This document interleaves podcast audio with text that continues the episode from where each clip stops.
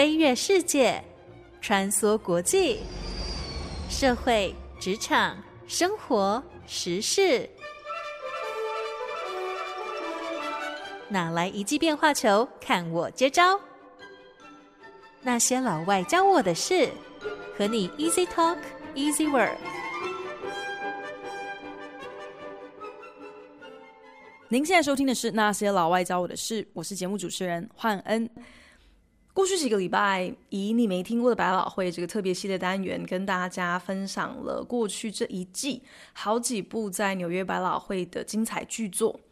每一季的百老汇大致上就是以六月份的东尼奖颁奖典礼作为一个分水岭。东尼奖的入围条件就是，不管你是音乐剧还是舞台剧，你必须要在前一年的四月到颁奖典礼当年的四月这一年之间有公开的在百老汇剧场的一个演出。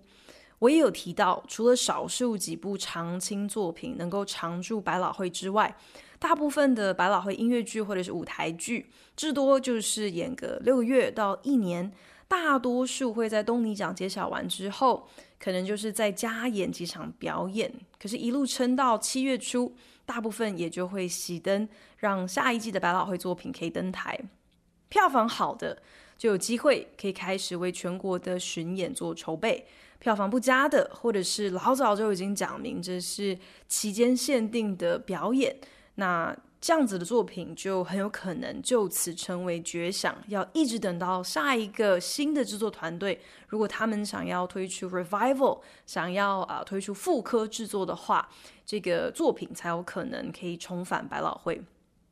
也因此，身边热爱百老汇的朋友常说，看剧不设预算，毕竟很多好看的 show，如果错过了，你可能就没有下一次的机会，或者是就算有。也要等上个好几年也说不定哦。也因此，虽然我当然也是希望在你没听过的百老汇这样的一个系列单元当中，所分享的每一部作品都是我自己真的有去看过的。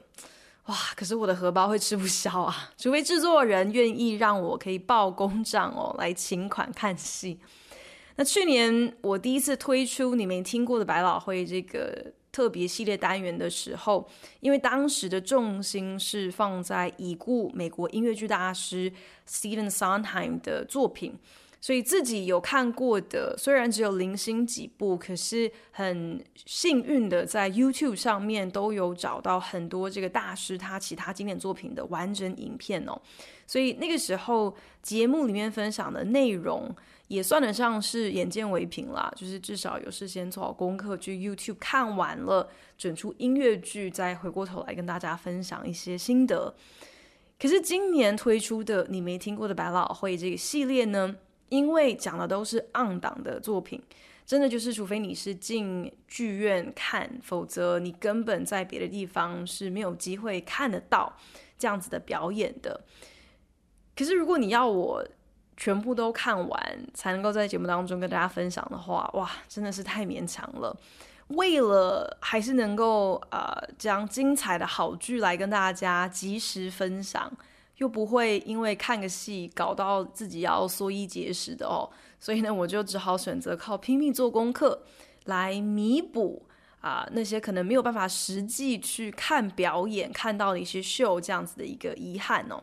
那我前几个礼拜就有提到说，其实过去这一季的百老汇作品是非常多元的，有越来越多的作品志在要跳脱出过往剧场界好像就是白人独大这样子的一个既定框架，所以要么呢是把经典的剧作改编成是完全是由全黑人的卡司演出。我们在啊、你没听过的百老汇今年的第一集里面提到的这个销售员之死 （Death of a Salesman） 就是采取这样子的一个做法。不然呢，就是可能把一些剧情或者是角色做一些跨性别还有跨种族的调整。比方说，我们之前有聊到《Some Like It Hot》热情如火这部玛丽莲梦露的经典电影，也在过去这一季被改编成一出百老汇的音乐剧。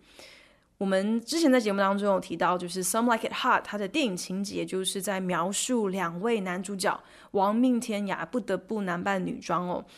但是百老汇的版本就把这个反串的看点有一点无限放大了。除了找来了一位黑人跨性别的男演员 J. Harrison Gee 来演出其中这个男主角，更直接就在剧情当中明示说，这个男主角他其实就是在反串的过程里面，反而得到了一个解脱，反而找到了真我。而 J. Harrison Gee 啊，这个演员他也在今年的东尼奖上赢得了音乐剧的最佳男主角。当时呢，他就是穿了一件这个天蓝色低胸，而且还附带了一个这个落地长裙摆的裤装上台领奖哦。那这个礼拜在节目当中要来跟大家分享的，你没听过的百老汇，刚好我也没听过，就叫做 Fat Ham。啊，是以莎士比亚经典悲剧《王子复仇记》，同时也我们也知道有把它翻译叫做《哈姆雷特》，以此为本改编的一个全新的舞台剧。虽然我自己没有亲自进戏院看过，可是为了今天这个节目，真的是做足功课要来跟大家分享这个《Fat Ham》呢。它的改编改成说，这个时空背景从。中古世纪的丹麦城堡直接换成了现代美国南方北卡罗来纳的后院烤肉趴，男主角也从金发碧眼的丹麦王子变成了身材圆滚、还没有跟家人出柜的黑人男大生。王子复仇记竟然可以启发如此破天荒的一个改编、一个改版。相信如果沙翁地下有知，应该也会忍不住想要竖起耳朵来听一听本周节目，一起来一探究竟。Fat Ham 到底是怎样的一出舞台剧？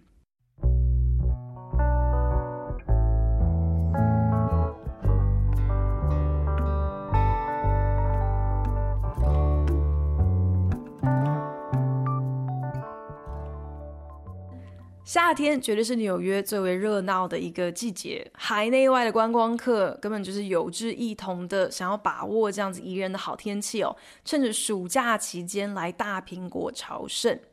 可是他们往往没有料想到，夏季也可以说是纽约最有味道的一个季节哦。为什么呢？因为纽约地铁站内闷热。没有辐射空调，平常你一入站一上街就扑鼻而来的那股尿骚味，在夏日高温的闷蒸之下，哇，这个穿透力是加倍，完全让人无所遁形。而人行道上随处可见的这个垃圾山，也在烈日的曝晒蒸烤之下，散发出更加刺鼻的恶臭。加上人潮激增嘛，所以不管你是走在路上，还是在地铁车上，你反正就是一个你的前胸直接贴在别人后背上这样子一个人挤人的状况哦，狐臭味、汗臭味、尿骚味、垃圾味，全部都升华，真是成为一个你前所未闻的噩梦。或许正因为如此，所以纽约各大公园都会抢在这个夏季期间推出不同的户外表演或者是电影放映会，鼓励大家可以在开放的这个绿地空间来享受纽约最稀有也是非常稀薄的这个新鲜空气哦。那大大小小的市立公园就会安排这些免费的草地电影放映会啦，或者是户外音乐会的活动。不过，每一年夏天的重头戏，当然就是中央公园的免费莎翁剧场 （Shakespeare in the Park）。通常每年夏天，纽约的 Public Theater 公共剧场为了推广莎士比亚的作品，会在中央公园的户外剧场 Delacorte Theater 推出两场大制作的莎士比亚剧作。表演当天中午会开始发放免费的戏票。大家就是先抢先赢，这个票发完为止。特别文艺的纽约人都知道，都会挑在周末的时候，而且是天未明的时候，就要开始来公园排队锁票喽。很多人呢，就是自备野餐垫啦，或者是直接在地上铺一条毛巾，就可以这样子在中央公园排队排上好几个小时。排队到底要排多久呢？我就告诉你啦，我曾经在早上七点钟就已经在队伍就定位了，结果到最后中午十二点的时候还是没有能够排到票。那些每一年都排在队伍最前面的人，我每次都有做一个这个考察哦，去去访问他们。基本上他们都是凌晨三四点就要摸黑进公园排队的热血莎翁铁粉。今年中央公园推出的这个啊、首部莎翁巨作，可以说是莎士比亚的经典中的经典。也就是《哈姆雷特》（Hamlet），所以我已经在摩拳擦掌，我在盘算着我要在哪一天的几点钟起床去排队准备抢票。不过，其实，在今年中央公园的 Shakespeare in the Park 夏日莎翁剧场正式揭幕之前，甚至是正式揭晓他今年暑假的剧码到底是什么之前，就已经另外有一个全新版本的《哈姆雷特》率先登上了百老汇的舞台。那就是 Fat Ham。我承认，其实一开始我根本就没有特别注意说 Fat Ham 到底在演什么。我只是隐约知道说，哦，那是一个全黑人卡司的关于黑人的故事的这样的一个舞台剧。那当下就直接在心中认定说，嗯，那应该跟我无关吧，应该不会是我感兴趣的秀。我觉得这当然也可以算是某一种 unconscious。bias 就是一种无意识的偏见吧。我知道你当然也可以说，诶，其实每个人都应该还是要能够有选择的自由嘛。因为偏好，你有 preference，这不一定代表说你是有偏见的。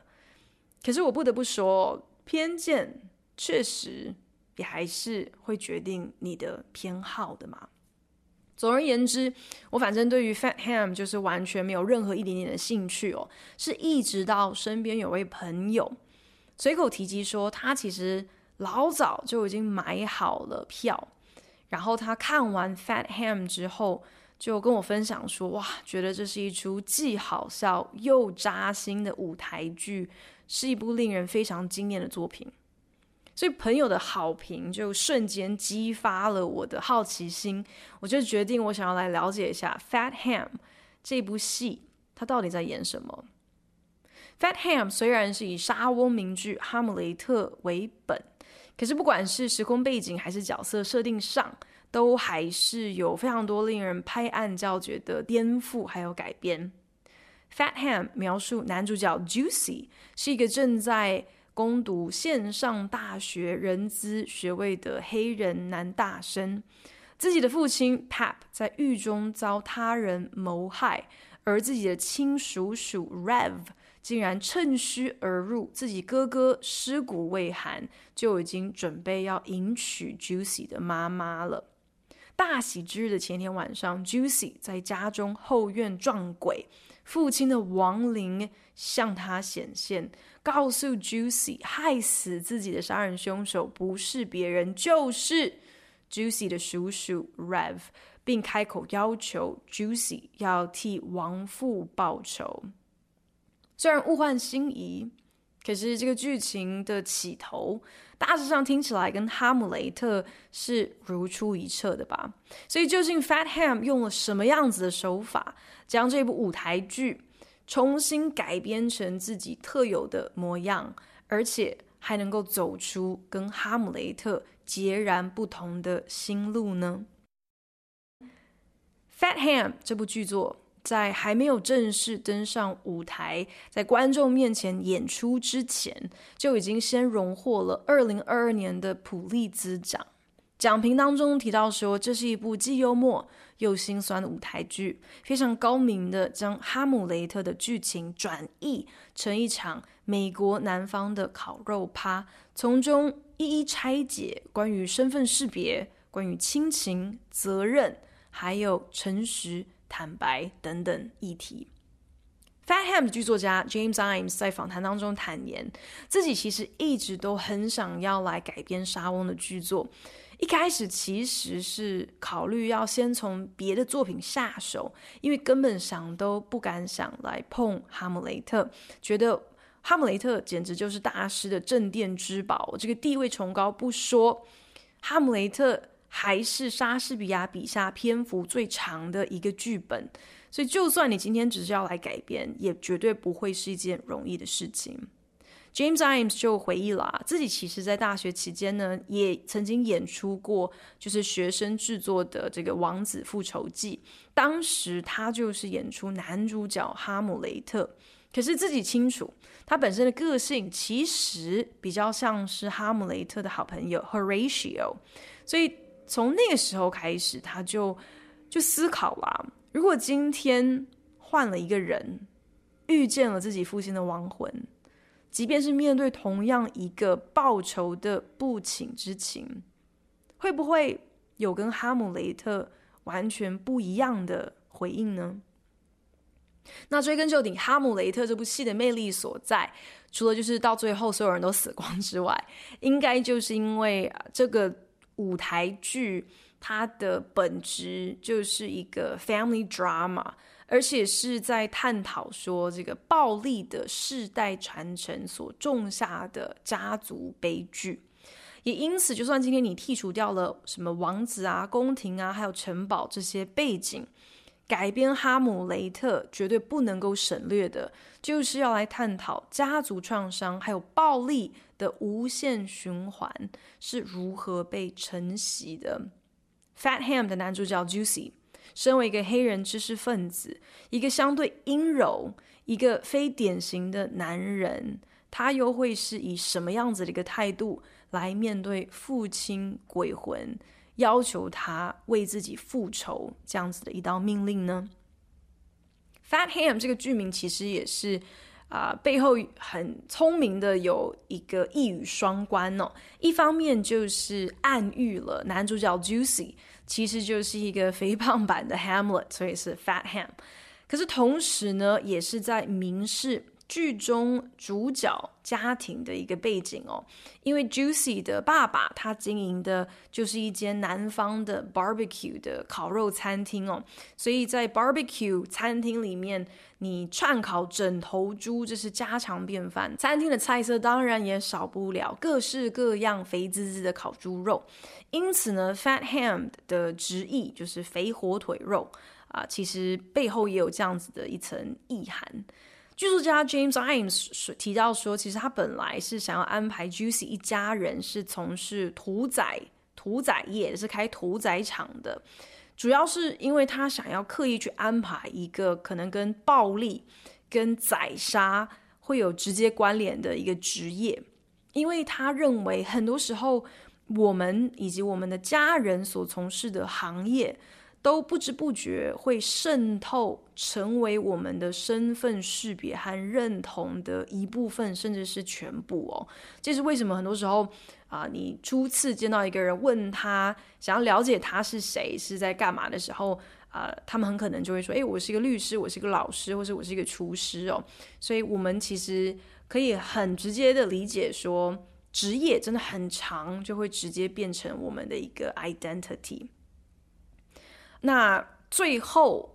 ，James Imes 选择让 Juicy 一家人是以这个 barbecue 为业。其实呢，多多少少也有另外一个彩蛋哦，就是跟哈姆雷特的文本是有一些些的呼应的。那哈姆雷特。啊、在剧中是有一段独白，特别提到了这个 funeral baked meats，就是在这个独白当中讲到说，诶，自己父王葬礼上所陈设的这些烤肉，隔天马上就被加热，成为了自己叔叔还有母亲婚宴上宴客的菜肴，看了真的是让人不胜唏嘘哦。所以呢，这个经典名言关于这个 funeral baked meats，其实在 Fat Ham 里面就有一点被。啊、直接具象化哦，就是 Juicy 的父亲才不过死了一周，叔叔 Rev 和妈妈就在自家后院举办烤肉趴，真的是在啊、做一些这个 barbecue，一些这种 baked meats 来庆祝他们的新婚大喜之日。虽然 Fat Ham 的男主角 Juicy 在肤色还有外形上跟哈姆雷特好像是完全相反，没有任何一点点的共同之处。可是如果你仔细去想一想，两个人其实都可以说是他们各自家庭当中的异类，是局外人哦。哈姆雷特他其实是一个读书人啊，他一心只想要能够返校完成他的大学学业，对于啊治国。跟邻国开战这些事情，他其实是没有任何的兴趣的。可是到头来却为了要报复仇，所以不得不留下来装疯卖傻。而 Juicy 他的身边竟是一堆认为唯有靠暴力才能够彰显男人气概的这样的硬汉哦。他的父亲因为邻居有口臭就杀人灭口，是因为这样子的缘故而被捕入狱的。有如此一个可笑但是又可悲的小细节，我们其实就不难想象哦，有这样子的一个父亲如此。暴力如此残酷的这样的一个个性，相信 Juicy 的童年肯定是非常凄惨的。要跟这样子和自己相差甚远的父亲有任何的一点互动，都可以想象是对 Juicy 来说是非常痛苦的。尤其是因为他从小就是一个个性比较细腻，可能也算是比较 soft、比较 weak、比较柔弱的一个男生哦。那如果观众好像还没有能够完全搞清楚，说 Juicy 他到底是一个怎么样子的哈姆雷特的话，这个剧组还刻意安排，就是让 Juicy 在他的叔叔和母亲的这个烤肉趴喜宴上穿上了一件 T 恤，那这个 T 恤胸前就印着由亮片贴出来的一个字样，就是 Mama's Boy。让你知道他几乎就是像是一个啊，不算是妈宝啦，可是就是那种很爱妈妈、黏在妈妈身边的这样子的一个呃男孩哦，完全不像他的老爸，好像看你不顺眼我就可以动手杀人，也不像他的叔叔会仗势着自己的身材、自己的蛮力去欺负那些比自己弱小的人，来让 Juicy 难堪哦，也因此。当父亲的亡灵在后院显现，开口要 Juicy 替自己报仇的时候，Juicy 的第一个反应是：“可是我才不是什么复仇者嘞。”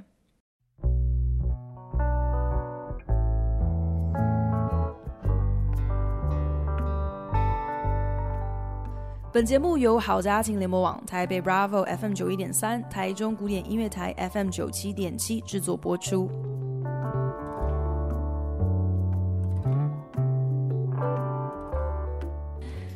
Ham 算得上是本季最为另类的一出百老汇舞台剧哦，改编自莎士比亚的《王子复仇记》，又称《哈姆雷特》，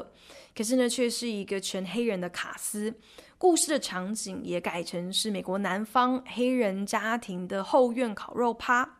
要思量到底要不要替亡父报仇的男主角，还是一个黑人男同志。Fat Ham 入围了今年东尼奖最佳舞台剧、最佳导演、最佳女配角、最佳服装设计，还有最佳灯光设计等五项大奖。虽然最后是一个奖也没能够抱回家，可是呢，在百老汇演出的期间，几乎是获得一面倒的好评。许多剧评盛赞 Fat Ham 的改编最成功之处，就在于说，虽然它是以堪称是英语系剧场圈当中最负盛名的作品为本。可是，在探究同样艰困的一系列人生难题当中，Fat Ham 至终竟然走出了一条新路，得到了跟原作完全不一样的答案，让人耳目一新。Fat Ham 的高明之处在于，就算今天你根本不知道《王子复仇记》在讲什么，也不认识哈姆雷特是谁，这丝毫不会影响观众看戏的体验，也不会。减低这部作品的娱乐还有故事价值，因为说到世代传承的暴力，说到那些复杂难以厘清的亲情关系，这些生命课题对美国黑人来说都是再熟悉不过的。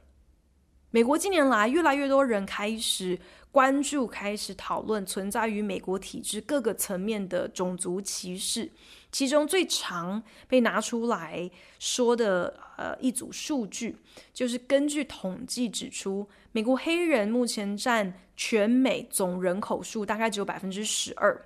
可是黑人却占了美国监狱人口的百分之三十。如此不成比例的一个结果，背后的原因其实就是很简单呐、因为黑人要比白人更可能会被警察在路上拦下来，被拦下来之后，黑人也比白人有更高的可能会直接被警察逮捕，被逮捕了之后呢，黑人也比白人更有可能被判处更长的刑期，也因此监狱里头有三成的啊、这个更生人都是黑人。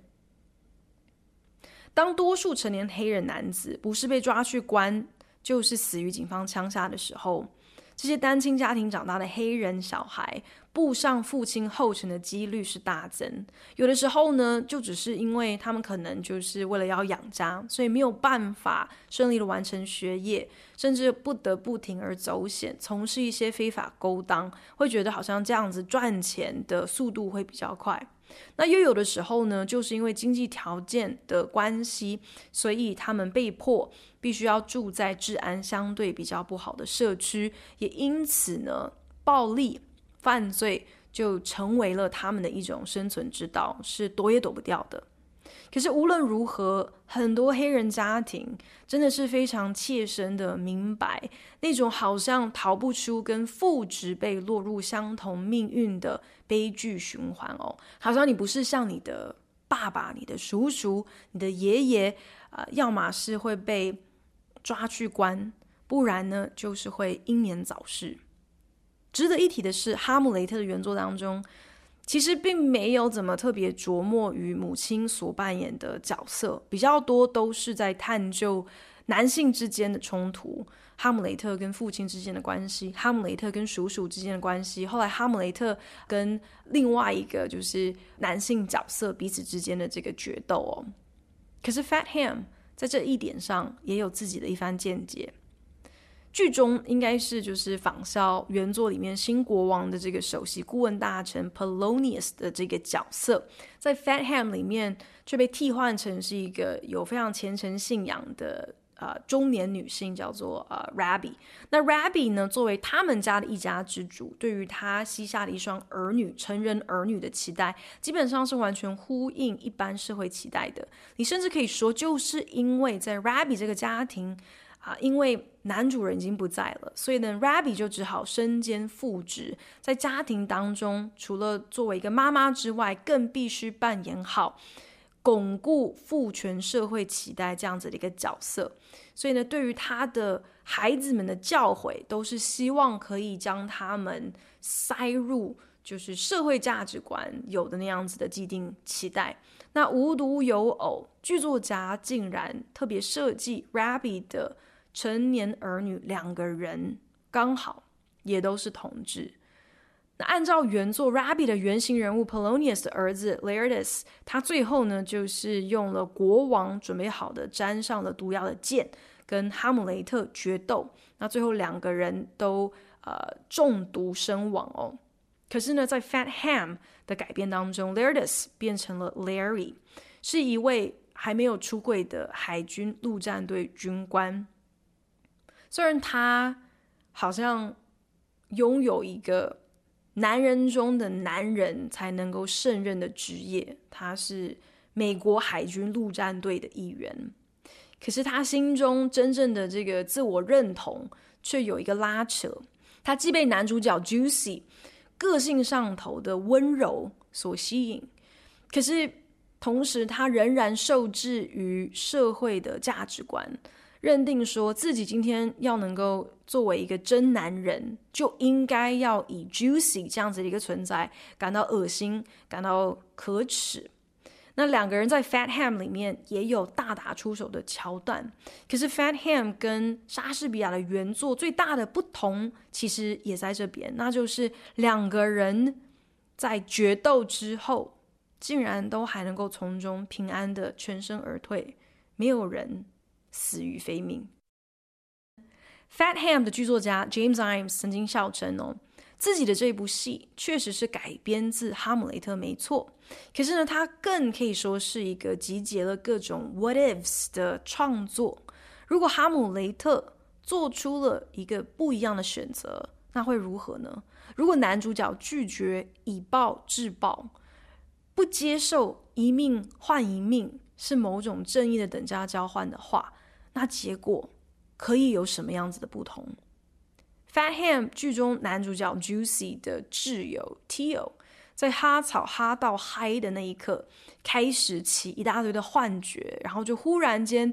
啊提出各种人生大哉问，然后这个时候他就有了一个顿悟，他就说出了一句台词：“What if we chose pleasure over harm？” 如果我们面对人生的时候，我们宁可选择享乐，而不是彼此伤害，那又会如何呢？James Imes 表示，自己在成为剧作家之后，曾经就对自己承诺，绝对不要写出没有一个圆满结局的故事。那这倒不是说，好像他每一个创作的结尾都一定要是从此他们就过着幸福快乐的日子，这样子一个特别八股，然后乏善可陈的结局哦。他给自己这样子的一个承诺，意思是，就算今天他笔下的故事是掺杂了一些悲情悲剧的元素。但至少结尾必须是要有一点盼望的，要让观众在最后可以感受得到，故事虽然在这一刻完结了，但是角色们已经下定了决心，要往对的方向前进，不管这个选择这个路上会多么的辛苦。也因此，Fat Ham 并不像原作《哈姆雷特》那样哦，好像死了一大堆人哦。在 Fat Ham 的最后一场戏，还特别安排了一个欢天喜地的跳舞派对，而全剧最后一句台词则是 "I hope you don't mind, we carry on." 我希望你不介意，我们继续坚持下去。虽然我没有机会在 Fat Ham 下档之前亲自亲眼来欣赏这一场戏。可是我觉得，我好像隐约能够明白，Fat Ham 为什么能够获得普利兹奖。这并不是好像单纯的就是想要挑战经典，想要大闹莎士比亚，刻意搞出一个政治正确的哈姆雷特版本。虽然将剧中年轻一辈的每一个角色都设定成同志，可能会让一些观众觉得哇，这是不是有点过犹不及啊？可是就连这样子的一个设计，其实也是呼应了。Fat Ham 整部戏的一个中心思想，那就是人生总是有选择的，生命总是有出路的。改编莎翁经典，可以不只用一种方式，撞见自己死掉老爸的鬼魂，开口要你替他复仇的时候，你也可以有不止一种回应。黑人的结局不一定永远只能够诉诸暴力。而一出悲剧，也不见得是要看他到底死了多少个角色来做这个终极的定义哦。毕竟，因为人生的悲剧，并不是只有死亡和伤痛，好像就彻底杜绝掉任何令人捧腹的笑点。人生的悲剧最惨，可是也最有盼望的，往往就是当那一个存活下来的人，他选择鼓起勇气，独自向未知迈出下一步。What if we chose pleasure over harm？简单来说，其实就是冤冤相报何时了，退一步海阔天空的意思嘛。那我们很幸运啊，我们 不需要像剧中的角色要哈草，然后也不需要就是像这个 James Imes 一样，要透过改编莎翁名句啊、才能够得到这样子的一个体悟哦。我们有古人的智慧，老早就给我们这样子的一个开导了。可是，毕竟知易行难嘛，你是不是能够在生活当中实践“冤冤相报何时了，退一步海阔天空”？我想，那可能又是另外一回事了。但到头来，那些所谓没有选择的选择，说穿了，其实都是一些我们自己给自己的限制吧。如果可以不要画地自限，那其实眼前就会出现无限多的选择。我觉得《Fat Ham》这部戏想要传达的，应该就是这样子的一个观点，就好像剧作家 James Imes 他在选择保留《哈姆雷特》原作当中的一些独白、一些文字的时候，有的时候他是原封不动的套用，因为他觉得自己不可能再写出超越莎翁的文字来形容角色在此时此刻的心境了。有的时候呢，他是把莎翁的这个独白直接穿插在跟原作完全不一样的情境场景当中，虽然好像觉得哇，你这样是不是亵渎原作啊？可是这样子的一个有创意的选择，反而替他的改编剧作带出了完全不一样层次的意涵，带出了新的一些意义。所以谁说这样子不可以？谁说改编沙翁、套用沙翁的原创文字只有一种方式？而我也会记得下一次。要提醒自己，不要画地自限，不要直观认定说跟黑人相关的题材一定不会是我感兴趣的故事。如果继续保持如此狭隘的这样的一个限制的话，我不知道还要错过多少部好戏。谢谢您收听今天的那些老外教我的事，我是欢恩，我们下礼拜同一时间空中再聊喽，拜。